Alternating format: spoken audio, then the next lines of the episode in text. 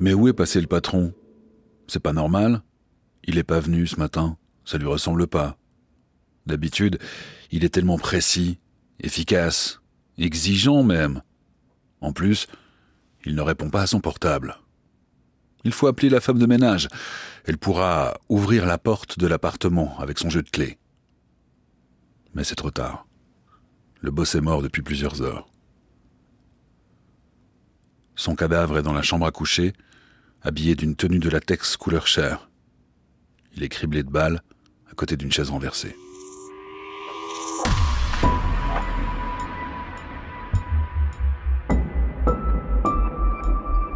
Crime suisse.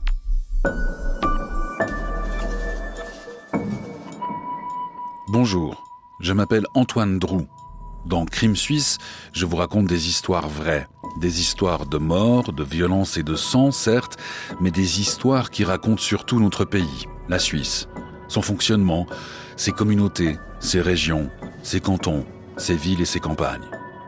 Ce sont des histoires qui décrivent des époques récentes ou révolues, des habitants bien vivants ou pas, et qui ont parfois des choses à se reprocher ou pas.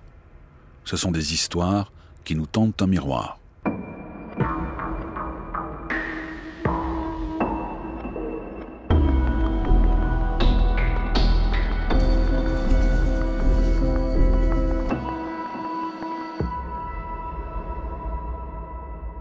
Crime suisse, épisode 5. Amour, argent, latex. «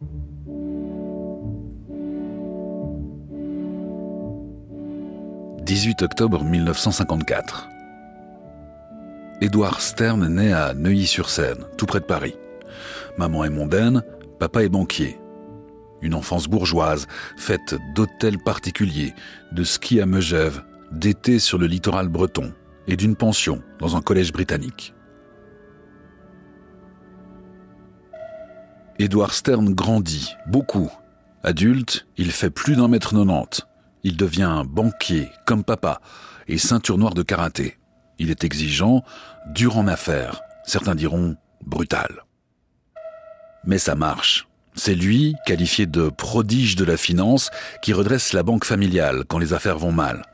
Il évince en passant son père et revend la société, vieille de plus d'un demi-siècle et demi, en 1985. Dans la foulée, il crée un nouvel établissement qu'il cède deux ans plus tard à la SBS, la Société de Banque Suisse. Edward Stern rejoint ensuite la Banque Lazare. Là aussi, travail et famille se conjuguent, puisqu'il se marie avec la fille aînée du président de l'établissement français. Le couple aura trois enfants.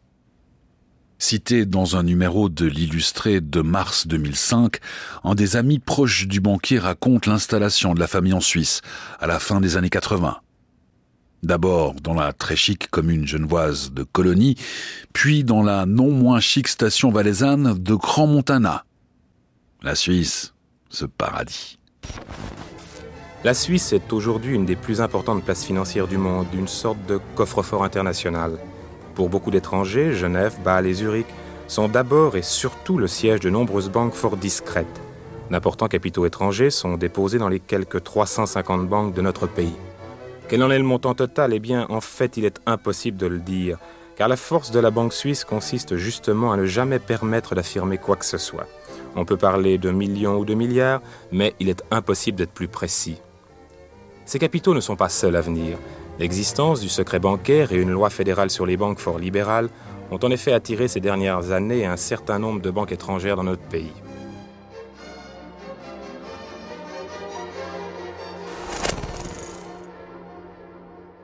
Mais au fil des années, les rapports de travail entre Edward Stern et son beau-père se compliquent. Il finit par quitter la banque Lazare en 1997, ainsi que sa femme, dont il divorce l'année suivante. Direction le centre de Genève. Il y crée son propre fonds d'investissement. Immobilier, énergie, industrie. À la fin des années 90, à même pas 50 ans, le banquier dur à cuire est à la tête d'une fortune estimée à 600 millions d'euros, ce qui le placerait parmi les 40 plus riches de France. 10 mars 1969. Cécile Brossard naît à Conflans-Sainte-Honorine, à 60 km de Paris, en banlieue. Maman est en proie à des troubles psychologiques, papa organise des fêtes libertines à la maison. Cécile et sa sœur regardent. La vie est obscure quand sa mère tente de l'entraîner dans une tentative de suicide en lui maintenant la tête dans le four. Elle a 12 ans quand son oncle la viole à deux reprises. Internée après avoir essayé de se tuer à son tour, elle est envoyée en Angleterre pour être jeune fille au père. Adulte, elle assume de devenir à son tour libertine. Comme papa. Elle s'installe à Nanteuil-le-Haudouin, toujours à 60 km de Paris, mais un peu plus à l'est que là où elle a grandi. Dans un article de la Tribune de Genève de 2005, elle est décrite par le patron du bar tabac du coin comme une fille sympa qui venait en jogging acheter ses cigarettes et boire un café. Elle fait la nouba et reçoit beaucoup de beau monde dans sa maison. Quand on demande à Cécile Brossard ce qu'elle fait dans la vie, elle répond artiste peintre. Parce que oui, elle participe à quelques expositions à Paris ou sur les bords du Léman. D'ailleurs, elle loge aussi dans le canton de Vaud, où elle vit aussi avec son mari, Xavier. Il a 21 ans de plus qu'elle. Ils se sont mariés à Las Vegas en 1998, mais sans jamais enregistrer cette union à l'état civil. Xavier est généreux. Il a déjà payé 200 000 francs de travaux dans la maison que son épouse possède dans les environs de Paris.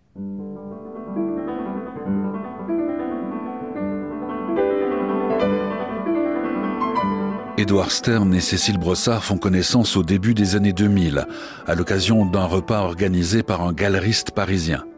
La rencontre semble logique. Cécile peint et sculpte, Édouard aime l'art et l'argent. Ils se rappellent et se revoient. Une relation intense et complexe commence à se nouer. Il y a du panache, il y a du romantisme. La bande-son de leur idylle est signée Chopin. Les deux êtres conjuguent art et finance, fascination et influence, sexe et jouissance. Leur amour fou a pour décor Paris, Genève, les plus grands musées du monde. Ils partent dans la Sierra espagnole, en Afrique aussi, pour chasser le gros gibier. Lui, il peut tirer jusqu'à 70 bêtes en trois semaines. Lion, léopard, hippopotame, buffle, facochère. Les fourrures et les têtes sont ses trophées.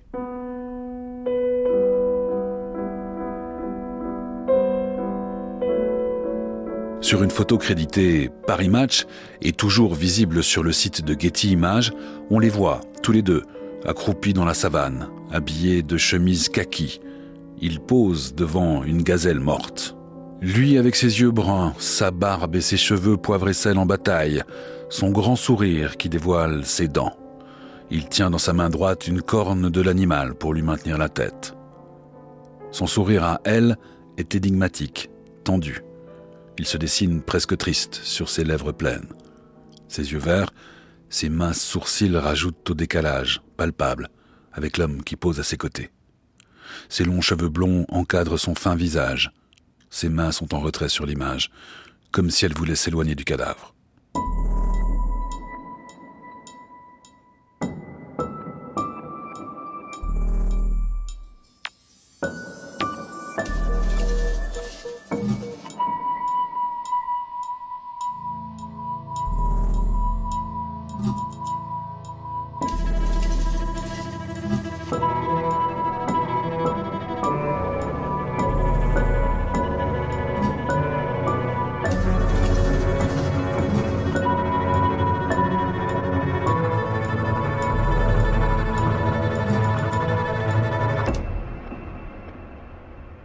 Entre Edouard Stern et Cécile Brossard, c'est un jour je t'aime, un jour je te hais.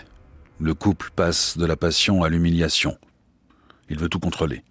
Avec qui mange-t-elle? Qui voit-elle? Il propose de l'argent au voisin banlieusard de sa maîtresse pour que celui-ci l'espionne. L'homme refuse, malgré une offre généreuse. Le banquier demande à l'artiste de lui ramener d'autres femmes, du gibier sexuel, mais ça ne la gêne pas. Quand elle aime un homme, Cécile veut tout faire pour le rendre heureux, même si elle dira plus tard Sa vie était remplie de cases. Moi j'étais sur la case sexualité.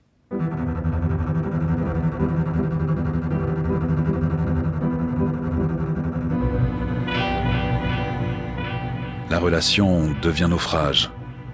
Anxieuse, Cécile Brossard perd du poids. Les deux amants se font des scènes de plus en plus violentes. Ils l'insultent, lui dit qu'elle est trop médiocre pour lui. Mais c'est son homme. Elle l'aime et elle est prête à tout pour le garder.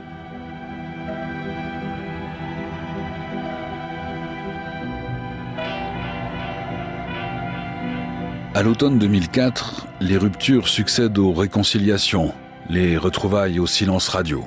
C'est là qu'il est question d'indépendance financière et de mariage. Elle veut un million de dollars comme preuve d'amour, de l'argent qu'elle s'engage à lui rendre le jour même du versement. Le banquier dit oui, mais il tarde à s'exécuter. Nouvelle rupture. Quand le million de dollars arrive enfin, le 12 janvier 2005, dans une banque de Montreux, Cécile Brossard ne le rend pas. Elle le garde sur son compte. Ce qui n'empêche pas les deux amoureux à nouveau réconciliés de partir en voyage. Des vacances en Autriche, puis à New York, sans compter les week-ends à Genève, précisera plus tard l'avocat de la femme. Puis, nouvelle rupture. Puis, nouveau silence radio.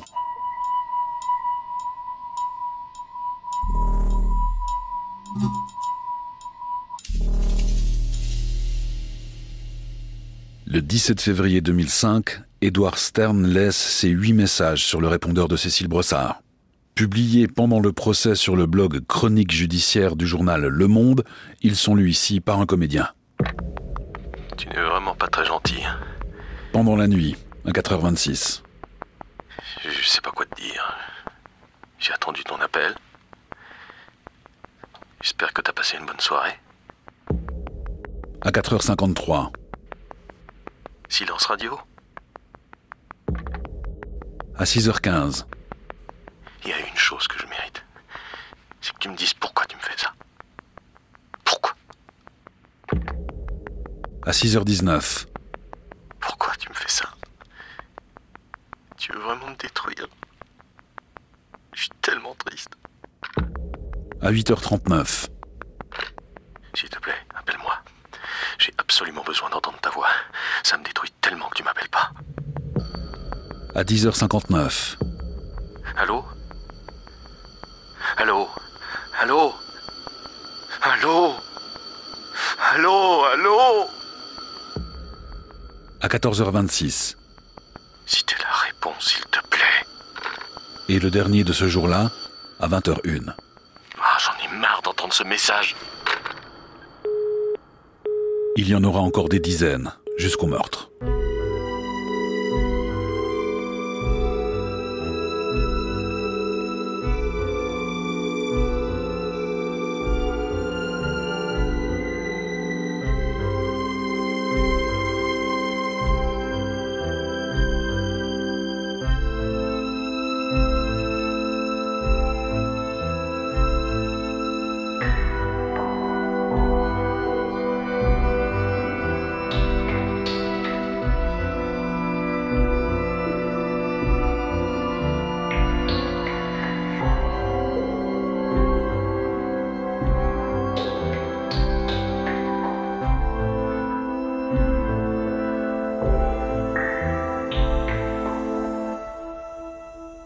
Quelques jours plus tard, Edward Stern saisit la justice.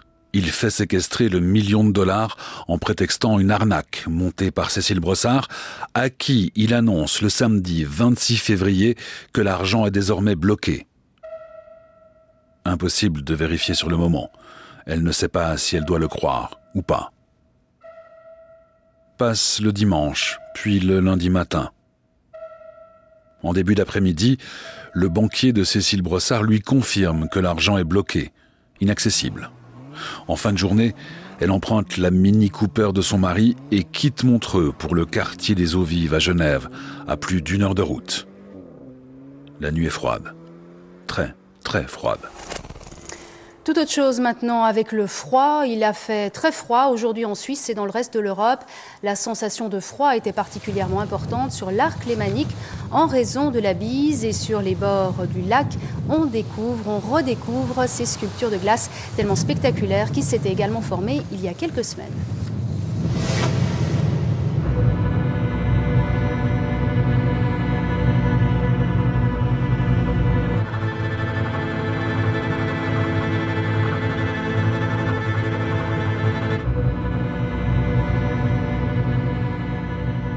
Lundi 28 février 2005, Cécile Brossard arrive au 17, rue Adrien Lachenal, un peu après 19h30. Il y a plusieurs accès directs pour se rendre dans l'appartement du cinquième étage. Par l'allée, par le bureau de la société d'Edouard Stern, ou alors par le garage souterrain où elle se gare. Elle ne passe pas par le poste de police qui se trouve en bas de l'immeuble et qui a fermé un peu plus tôt. Au cinquième étage, c'est à droite en sortant de l'ascenseur. Elle l'ouvre avec sa clé.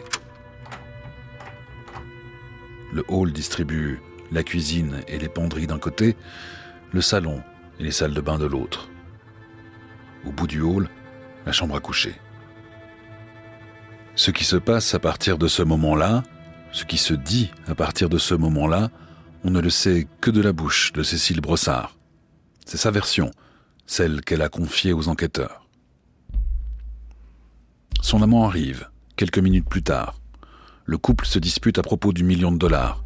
Il coupe court, lui dit qu'il veut faire l'amour. Elle est d'accord.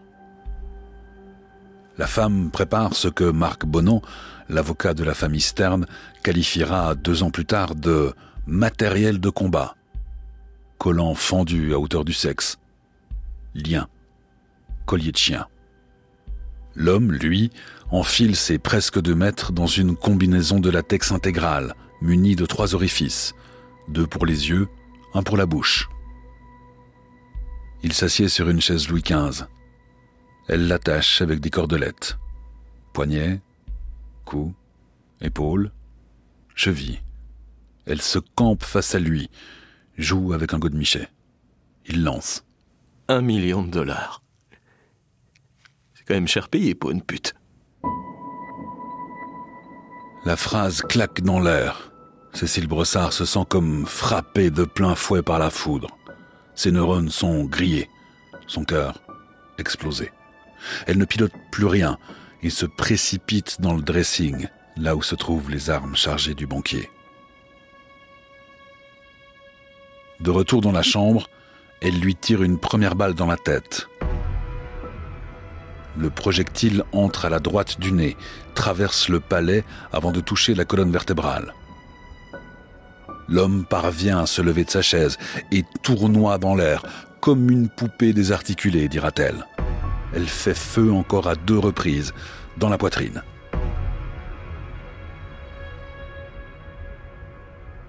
Il s'écroule. Un flash. Elle se souvient de ces animaux qui souffraient tant lors des chasses en Afrique. Elle veut abréger ses souffrances. Elle l'achève d'une quatrième balle, tirée dans la tempe droite.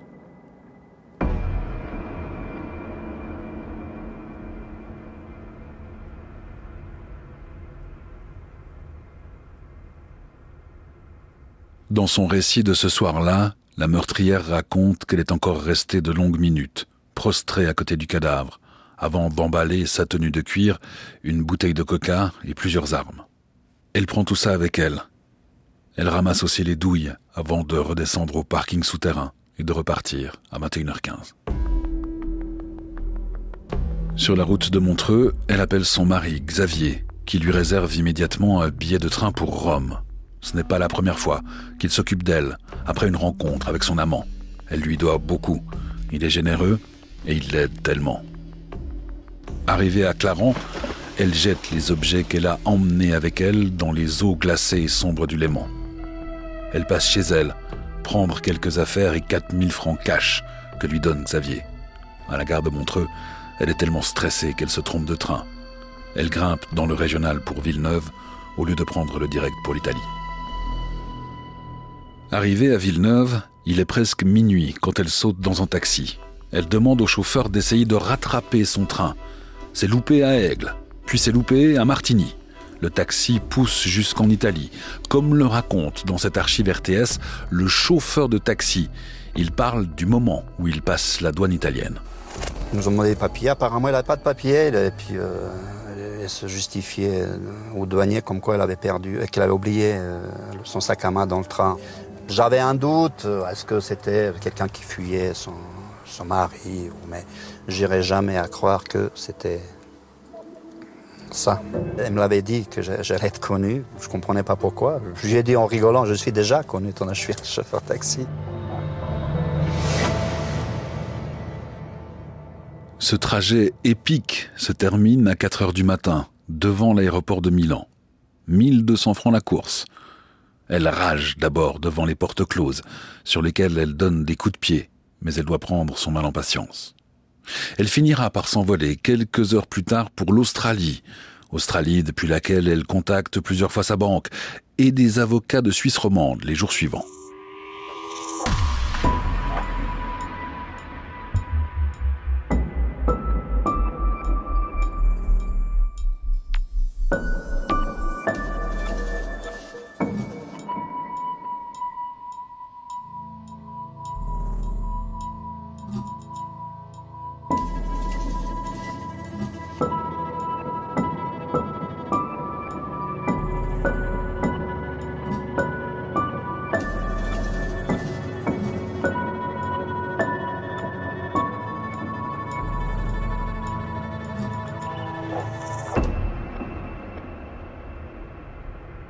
Mardi 1er mars 2005. Maria est chez elle. Souffrante, elle n'est pas allée faire le ménage chez Monsieur Stern aujourd'hui. Un homme discret dont elle lave le linge et entretient l'appartement. Elle connaît tous ses yogourts préférés, mais ne sait rien de sa vie privée. Vers 13h15, un collaborateur du banquier l'appelle. Il est inquiet. Son patron n'a pas participé à une séance importante ce matin et il ne répond pas au téléphone. Il faut que Maria l'accompagne à l'appartement pour ouvrir la porte avec son jeu de clé. Ils sont finalement trois collaborateurs à l'attendre, rue Adrien Lachenal. Maria ouvre. L'alarme ne se déclenche pas. Les hommes s'avancent dans le couloir. Sur un meuble, un téléphone portable affiche 28 appels en absence. Dans la chambre à coucher, il y a des habits d'hommes éparpillés, une chaise Louis XV renversée.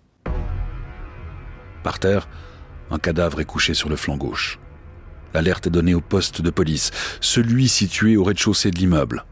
Il n'est pas encore 15 heures quand les premiers policiers pénètrent dans l'appartement. Il y a rapidement beaucoup de monde sur la scène de crime, mais à ce stade, personne ne sait avec certitude s'il s'agit d'un crime ou d'un suicide personne ne sait pour l'instant avec certitude qui se cache sous la cagoule de latex. Pas d'effraction, pas de vol. Dans la penderie, il y a quatre armes, des gadgets sexuels, des revues et DVD porno. L'immeuble est fouillé. La police trouve à la cave un petit arsenal, une cinquantaine d'armes à feu. Le corps est transporté à l'Institut de médecine légale vers 20 heures. On enlève la combinaison de latex. L'identité d'Edouard Stern, banquier, grande fortune de France, ami personnel du ministre et futur président de la République française Nicolas Sarkozy, est confirmée. L'homicide aussi. L'information est rendue publique le lendemain, dans la soirée du 2 mars 2005 un porte-parole de la police, est interviewé sur la RTS. Alors donc un financier français a été retrouvé mort à son domicile de Genève hier après-midi. Le décès est criminel. La brigade criminelle enquête actuellement et le dossier est en charge de M. Grabert, juge d'instruction, lequel nous a autorisé euh, ce soir à 21h de communiquer. Les autorités genevoises mesurent l'ampleur du scandale à venir. Même si la victime a toujours été discrète à Genève, l'affaire va faire du bruit. Beaucoup de bruit. Il y a une ambiance, il y a quelque chose qui nous dit que ça va être terrible.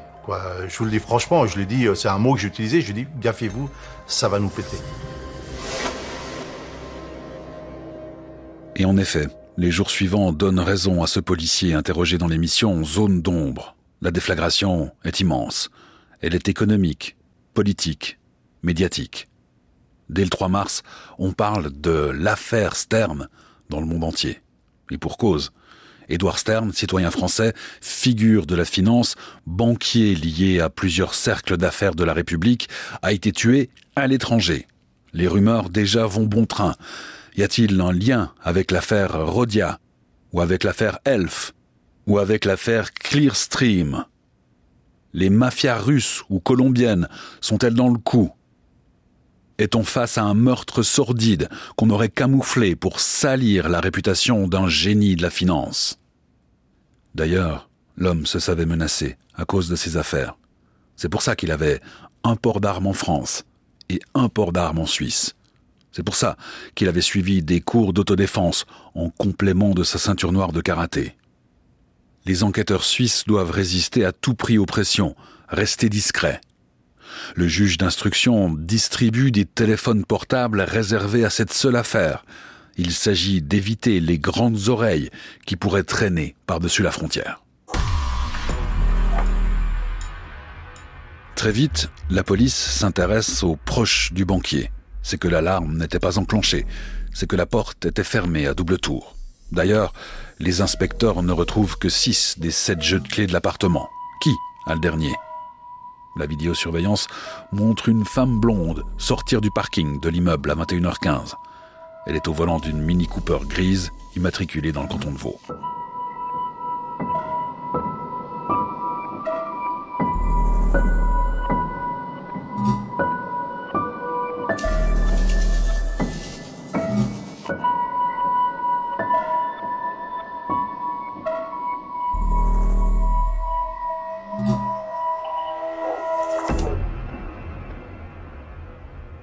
En Australie, Cécile Brossard reçoit un appel de la demi-sœur d'Edward Stern.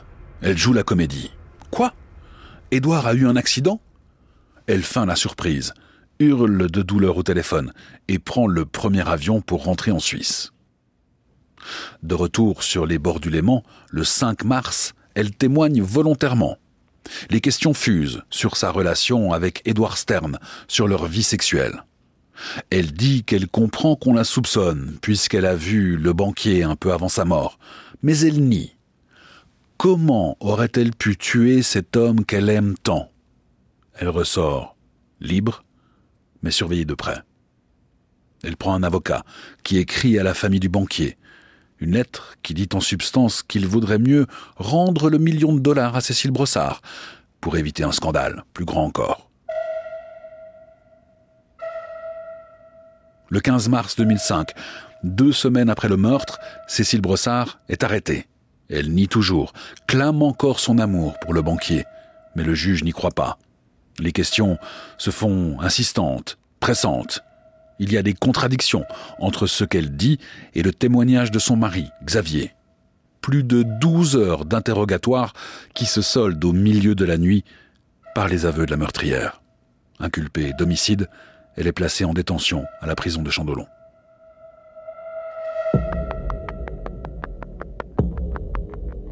L'instruction commence. Elle durera des années. Il y a les témoins à interroger, les perquisitions à mener jusqu'en France. Il y a des milliers de pièces à analyser.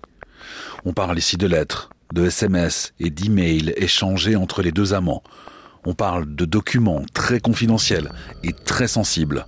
On parle des enregistrements téléphoniques faits par Cécile Brossard durant toute sa relation avec Édouard Stern.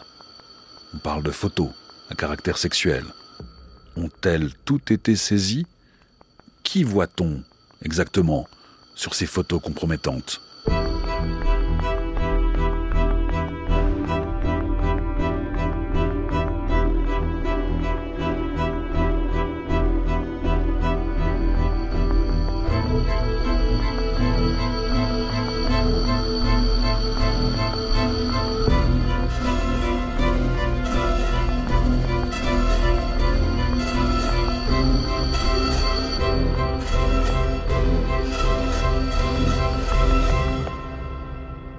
En décembre 2007, les premières passes d'armes publiques se déroulent devant la chambre d'accusation à Genève. L'avocat de la famille Stern, Marc Bonan, explique que pour séduire le banquier, l'accusé n'a que son cul en lequel elle a une confiance inébranlable. C'est une citation. Face à cette dominatrice, il décrit un homme affolé et perdu d'amour.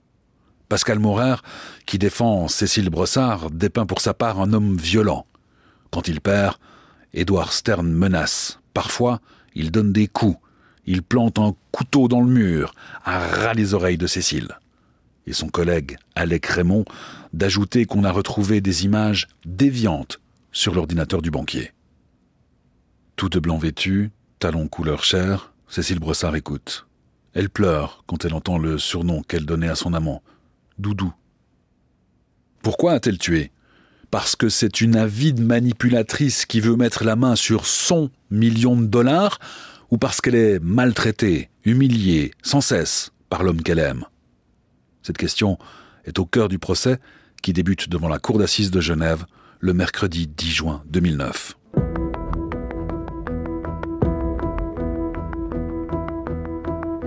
Il y a foule au palais de justice, des journalistes du monde entier, des curieux de toute la Suisse. La famille Stern est là, l'ex-épouse et les enfants. Arrive Cécile Brossard. Elle est frêle, menue. Son tailleur est bleu, ses yeux sont rougis en permanence. Elle demande pardon. À la barre, les témoins défilent. Ceux de la France d'en haut d'abord, en Chanel, Dior et en costume. Ils sont venus de Paris, Londres ou New York pour dire à quel point Edward Stern était un homme extraordinaire, cultivé et charmeur. Il était vif, indépendant d'esprit, fidèle, anticonformiste, dit l'un. Un ami exceptionnel, dit l'autre. Et puis, c'est la France d'en bas qui parle. On entend l'artisan de Nanteuil-le-Haudouin, le voisin de Cécile Brossard, c'est lui qui a aidé à retaper la maison. C'est lui qui a refusé de la surveiller, malgré l'argent proposé. Il décrit le banquier comme un homme terrible et charmant. Il raconte les engueulades, les hurlements, comment il a eu l'impression que le couple était en train de perdre les pédales. Puis, d'autres témoins défilent encore. Le grand déballage. Le détail d'une partie à trois pimentée d'accessoires sadomaso, un Edouard Stern en train d'espionner Cécile B à la jumelle, c'est un autre visage du banquier que les jurys ont découvert tout au long de la journée. Un homme calculateur et manipulateur, déclare un galeriste parisien, ami du couple. La défense a frappé fort.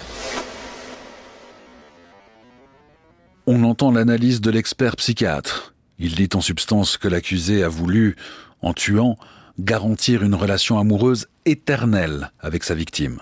Il précise que la responsabilité de l'accusé est très légèrement diminuée et voit dans cette affaire les caractéristiques cliniques du crime dit d'amour. Fusion, déni, puis haine lorsque l'évidence s'impose. La reconstitution du crime, qui a été filmée, est projetée sur grand écran. On y voit un policier de plus d'un mètre nonante s'asseoir sur la chaise dans la chambre à coucher. Il porte une cagoule et une combinaison blanche. On lui a épargné le latex. L'accusé l'attache, cheville, poignet, épaule, cou. Les flashs photos de la police crépitent. Quand la phrase gâchette retentit. Un million de dollars. C'est quand même cher payé pour une pute. Cécile Brossard s'effondre.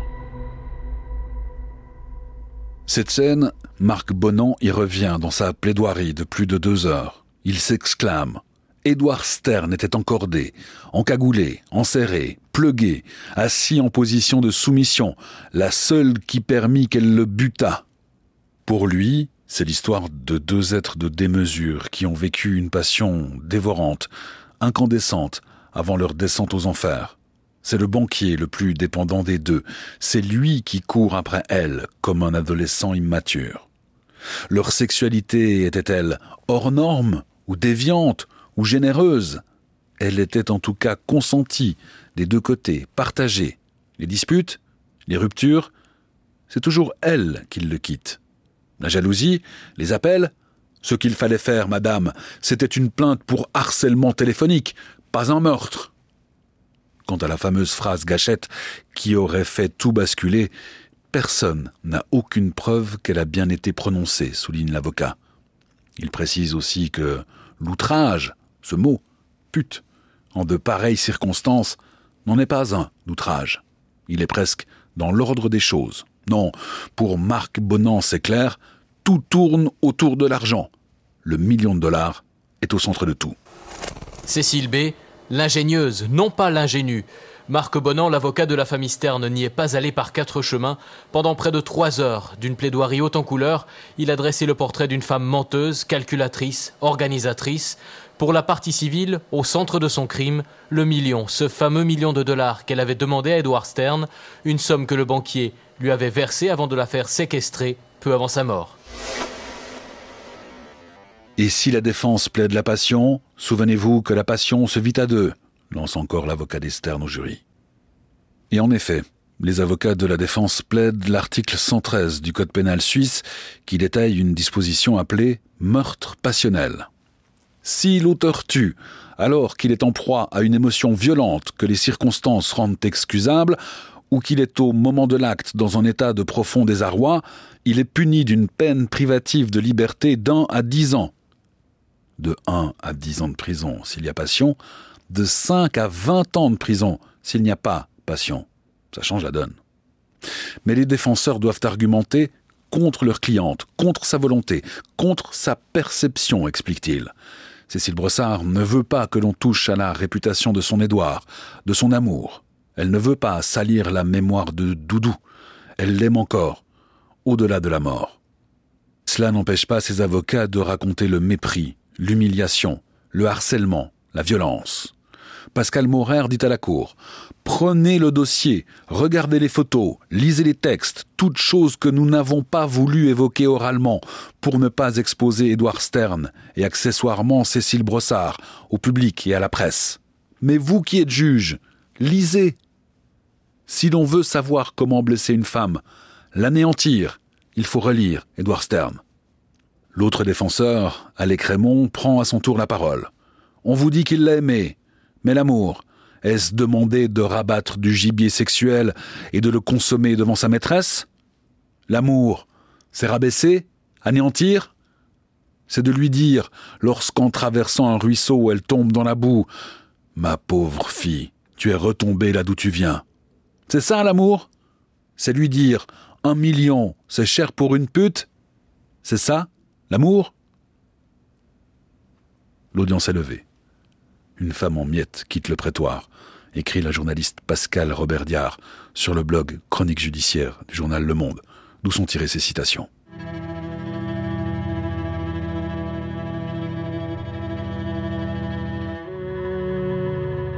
Au moment du verdict, l'accusé est jugé coupable de meurtre.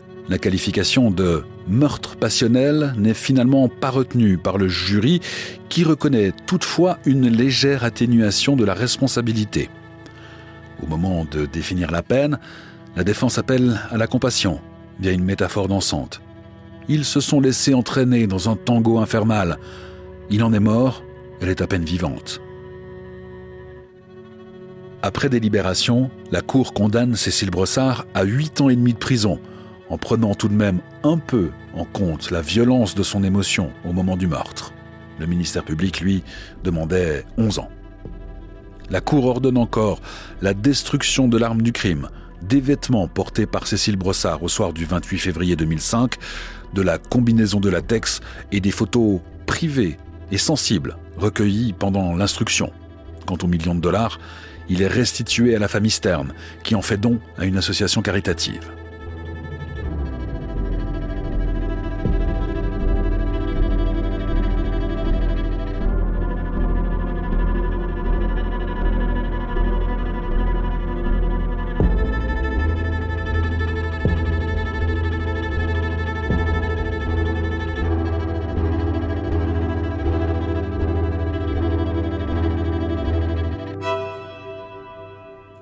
Juin 2009, quatre ans après le crime, Cécile Brossard obtient en novembre 2010 une libération conditionnelle, compte tenu des années qu'elle a déjà passées en détention préventive et de sa bonne conduite. À sa sortie de prison, elle est expulsée de Suisse pour une durée de dix ans. En décembre 2013, la meurtrière sort de son silence publiquement pour la première fois à la RTS dans l'émission Zone d'ombre. Elle a envoyé une lettre à la production des extraits sont lus à l'antenne par la journaliste Laurence Gemperley, devant les avocats Marc Bonan et Alec Raymond, qui sont présents sur le plateau. Je n'étais pas en état de penser durant ces quelques secondes où tout a explosé en moi. si j'avais été en état de penser, moi qui suis croyante, j'aurais appliqué le commandement Tu ne tueras point. Et ensuite, évidemment, j'aurais pensé aux enfants et à Édouard. Il est évident que chaque seconde de ma vie qui passe, je regrette et regretterai éternellement mon geste. Si je fais ces révélations, c'est avant tout pour dire qu'Édouard avait une belle âme. Il avait le goût des œuvres d'art, de la musique classique, de la littérature. Il aimait apprendre par cœur les poèmes d'Aragon pour les transmettre à ses enfants. Voici donc le vrai Édouard que d'aucuns ont essayé de salir, mais qui, comme la vérité, met un certain temps à émerger. Mais quand elle éclate, alors elle brille de tous ses éclats. Telle est la belle et lumineuse personnalité d'Édouard. Voici donc les, les mots inédits de, de Cécile euh, Brossard. Des propos que Cécile Brossard a répétés elle-même de vive voix dix ans plus tard. C'était à l'automne 2023 dans l'émission L'heure du crime sur RTL, présentée par le journaliste Jean-Alphonse Richard. La seule chose que je pourrais vous dire sur la, nuit du crime, c'est que pas une seule seconde, je n'ai pensé euh, et je ne me suis dit, euh, il me dit ça, donc je vais le tuer. Ce n'est pas mhm. quelque chose qui m'a appartenu au sens de la conscience. C'est quelque chose qui qui est arrivé comme un coup de foudre, qui a absolument fait griller mes neurones, fait exploser mon cœur. Et, et pendant quelques secondes, je, j'étais plus le pilote de, de, de, ce que je faisais. Et, et, et en cela, euh, évidemment, ce, ce, drame est, est, est, incommensurable, mais ce n'est, ce n'est pas du tout quelque chose que j'ai voulu. Je n'ai jamais pensé euh, à, vouloir le tuer. En plus, je suis chrétienne et croyante et, si j'avais pensé, tiens, je vais le tuer, immédiatement, la pensée qui me serait venue après, c'est, mais non, euh, tu ne tueras point. Et évidemment, j'aurais pensé aux enfants, j'aurais pensé à mille et une choses qui m'auraient empêché d'agir. Rien ne m'a empêché d'agir parce que j'ai pas été en état de penser.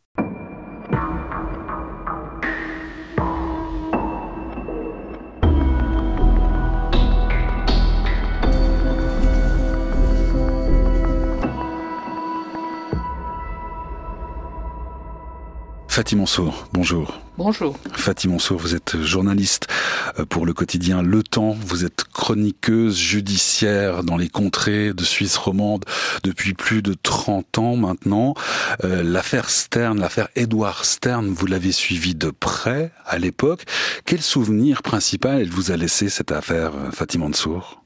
Ben, c'était une affaire assez extraordinaire au sens premier du terme. C'est vrai que la personnalité de, la victime, Edward Stern, était euh, très particulière et, hors norme, et toute l'affaire en soi a suscité euh, une effervescence médiatique euh, rarement observée à Genève.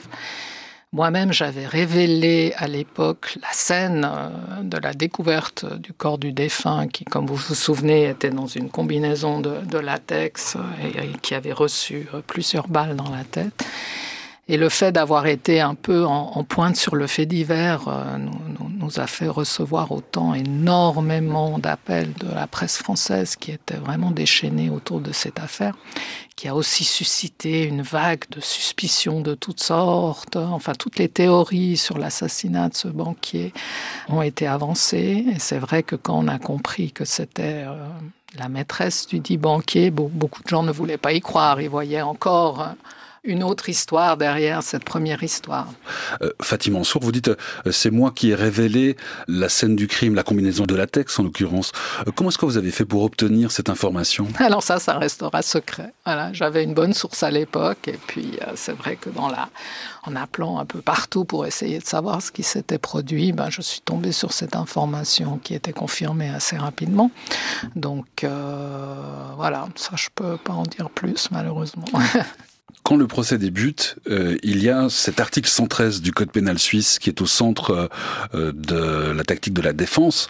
C'est quoi exactement cet article 113 du Code pénal suisse qui parle de crime passionnel alors le crime passionnel, l'article 113, c'est exactement, alors c'est contre-intuitif et peut prêter à confusion. Hein. Quand on dit le crime passionnel, on a l'impression qu'on évoque un crime commis sous l'effet de la jalousie, euh, de l'adultère, enfin quelque chose. C'est pas ça du tout. En fait, le crime passionnel, au, sens du code pénal suisse, c'est une forme atténuée du meurtre, donc qui est puni moins sévèrement de 1 an à 10 ans, contre 20 ans pour le meurtre ou la prison à vie pour l'assassinat. Et on le retient si l'une des deux conditions suivantes est réalisée, c'est-à-dire si la personne a agi sous le coup d'une émotion violente ou si elle a agi en proie à un désespoir profond. Et les deux, ces deux états doivent être justifiés par des, des circonstances. Et c'est cette condition supplémentaire qui rend finalement le crime passionnel assez rare. Enfin, on, l'applique assez rarement, on le voit assez rarement. Mais vous avez un exemple Oui, il y, a beaucoup d'exemples. Quand la norme a été votée au Parlement, d'ailleurs, euh, le Conseil fédéral avait donné un exemple euh, des parents qui tuent leur enfant parce qu'ils souffrent tellement euh, d'une maladie non curable qu'eux-mêmes ne peuvent plus le supporter. Ça s'était arrivé, c'est pas juste un... exemple en l'air comme ça. ça dans le canton de Vaud, il y a eu un cas, un des premiers cas correspondait justement à, si vous voulez, le message du Conseil fédéral. Bernard Corbeau, feu Bernard Corbeau, qui était juge au tribunal fédéral, donnait aussi l'exemple du père qui arrive et qui voit un violeur en train d'abuser de sa fille et puis qui le tue sous le coup d'une émotion violente. Si vous voulez, le fait que les circonstances doivent rendre l'acte excusable, euh, l'état excusable, pas l'acte, parce que l'acte ne l'est jamais, mais l'état d'émotion violente ou l'état de désespoir profond. Il y a une sorte de composante éthique, si vous voulez. il faut que le juge soit convaincu que n'importe qui placé dans la même situation pourrait agir de la même façon. Et il ne faut pas avoir soi-même provoqué ces circonstances. Donc c'est assez compliqué. Il faut être dans une émotion violente, qu'elle soit pas de votre faute, et que n'importe qui placé dans ce même état pourrait ressentir la même chose et agir de même. Mais si on prend l'exemple du mari qui surprend son épouse en train de coucher avec euh, un autre homme, euh, qu'est-ce qui fait que ce n'est pas un crime passionnel en regard du droit? Bah Alors là, si vous voulez, le, le sentiment qui domine, c'est la jalousie ou la possession. Et en général, quand on évoque jalousie et possession, on parle plutôt de meurtre, voire d'assassinat. Ce ne sont pas des sentiments quelque part éthiquement euh, valorisé. C'est pas une injustice que l'on ressent profondément. Ça peut être de la haine, ça peut être de la vengeance, ça peut être de la colère. Ça, ça n'est pas un désespoir profond qui en plus doit s'inscrire sur la durée. Et une émotion violente que les circonstances rendent, rendent excusable, on le retient très rarement. Enfin, moi, je l'ai jamais vu retenu dans une affaire de de féminicide, comme on dirait aujourd'hui, ou d'homicide conjugal, euh, que ce soit d'un côté ou de l'autre. On avait cette femme qui était aussi euh, très très négligée par son mari russe, qui a fini, euh, une femme russe par son mari suisse, je crois, et qui a fini par le tuer de 46 coups de couteau.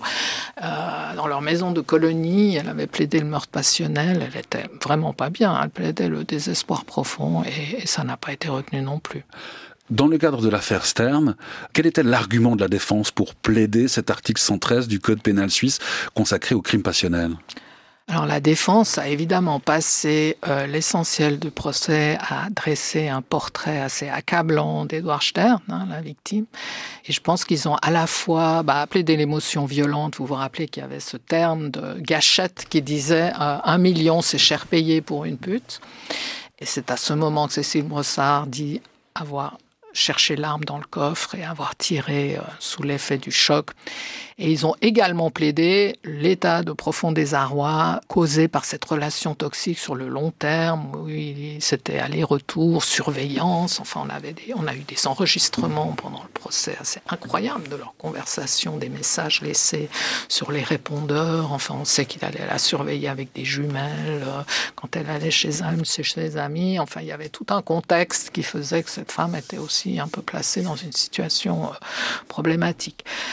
Et le jury a finalement prêté une oreille assez attentive à ces arguments parce qu'il a retenu à la fois l'état de profond désarroi et à la fois l'émotion violente. Il a estimé que les deux étaient réalisés, mais pour les deux, il a conclu que les circonstances euh, ne les rendaient pas exclusables parce que finalement, Cécile Brossard pouvait très bien elle-même se sortir de cette relation toxique, qu'elle avait pas fait le bon choix en s'accrochant à, Edouard Stern, en s'accrochant à ce million, et que finalement la phrase gâchette aussi, elle, aurait dû la sentir venir parce qu'il avait déjà donné des signes que finalement tout ça allait assez vite euh, tourner au vinaigre. Donc si vous voulez, on peut dire que la défense a été entendue presque jusqu'au bout, hein, pas complètement parce qu'il y a encore cette euh, relation, mais je pense que tout ça a eu un effet quand même assez massif sur la peine parce que euh, prendre 8 ans et demi, être condamné à 8 ans et demi pour avoir tiré quatre balles dont, à bout portant, dont deux dans la tête, euh,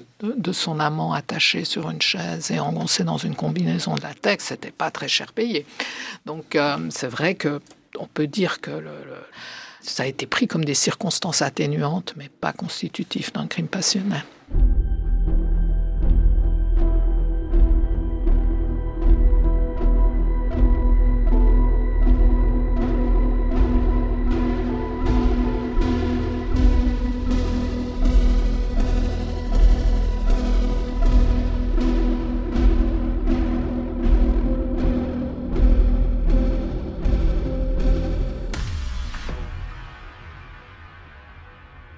En mars 2020, Cécile Brossard est arrêtée à la douane d'Anières, dans le canton de Genève. Elle a beau expliquer aux douaniers qu'elle est en Suisse pour acheter du chocolat et des yaourts et de l'eau gazeuse, son expulsion du territoire est encore valable pour plusieurs mois. Incarcérée directement à la prison genevoise de Chandelon, elle est condamnée le lendemain à 40 jours amende à 30 francs, ainsi qu'à une amende de 250 francs avant d'être remise dans la foulée aux autorités du canton du Valais pour purger une peine de cinq jours d'emprisonnement. Motif deux autres entrées illégales sur le territoire suisse en 2017 et 2018.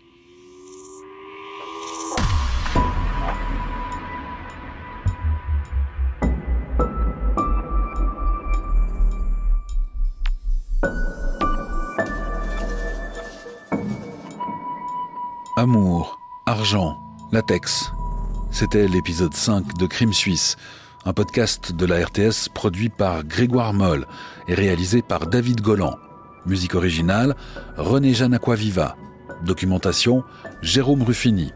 Attaché de production, Valérie Dantan, avec la voix de Franck Semlet. Rédaction et narration, c'est moi, Antoine Drou. Si vous voulez en savoir plus sur l'affaire Édouard Stern, regardez en ligne l'émission Zone d'ombre de la RTS, diffusée en 2013. Elle est disponible sur rts.ch. Ou alors écoutez l'émission que nos confrères d'RTL ont consacrée à cette affaire dans l'heure du crime, l'automne passé. Là aussi, c'est disponible en ligne. rtl.fr. Quant à moi, je vous donne rendez-vous dans 15 jours pour un nouvel épisode de Crime Suisse. Il sera question d'un meurtre antisémite qui s'est déroulé à Payerne en 1942.